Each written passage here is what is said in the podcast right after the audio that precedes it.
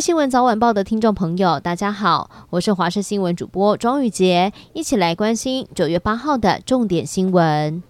新冠病毒的疫情肆虐全球，国家中医药研究所结合教学医院，成功研发抗疫中药“清冠一号”，授权了十四家 GMP 中药厂，外销全球五十多国。二零二一年的五月，国内爆发了新冠病毒的疫情，“清冠一号”通过了 EUA，提供国内治疗轻症还有中症的患者。现在更研发了“清冠二号”，可以用来治疗出现新冠病毒重症的患者。同同时，国家中医药研究所与教学医院合作，也进行了中西医结合治疗新冠病毒的住院患者。高工局预估中秋连假在雪隧要来试办七彩情境灯，但是民间团体与医师都很担心会导致驾驶癫痫发作，危及性命。因此，平林交控中心表示会取消彩虹情境灯。医师表示，癫痫一发作，患者将会再也没有办法控制车辆，恐怕会出车祸。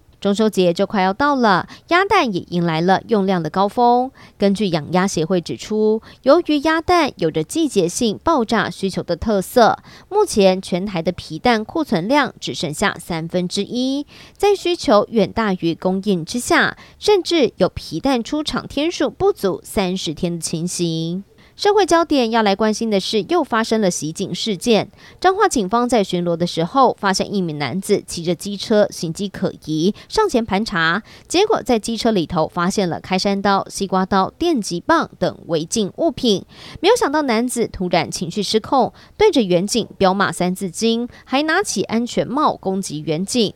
由于日前台南才有远警被歹徒攻击殉职，警方不敢大意，立刻呼叫了八名警力到场支援，以优势的警力将男子当场制服。花莲新城乡台九线一百七十一点五公里处，有一名七十岁的林姓老翁跟友人，当时开着小客车要从巷子出来，却被一辆吉普车拦腰撞上，小客车严重变形，老翁卡在车内，当场失去了呼吸、心跳，送医不治。目击民众也被这一幕吓坏了，而关于肇事的原因还需理清。中非国家刚果民主共和国首都金夏沙在五号发生一起意外，有一座行人天桥落成典礼，请来了当地的官员剪彩，结果才一剪彩，天桥就垮了。轩岚诺台风登陆南韩只有二点五个小时，但是雨量相当惊人。在普顶市有一处公寓的地下停车场，因为豪雨而淹水，有不少民众前往移车，却来不及逃难，受困在地下停车场。最后来关心天气的消息，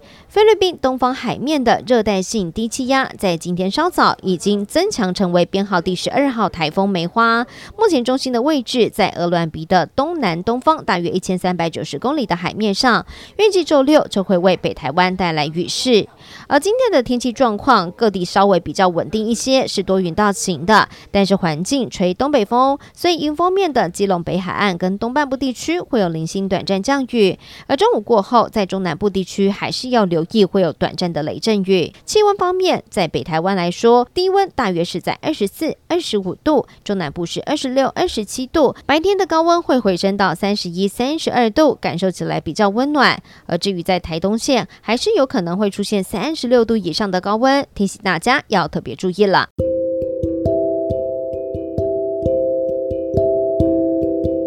以上就是这一节的新闻内容，非常感谢您的收听，我们下次再会。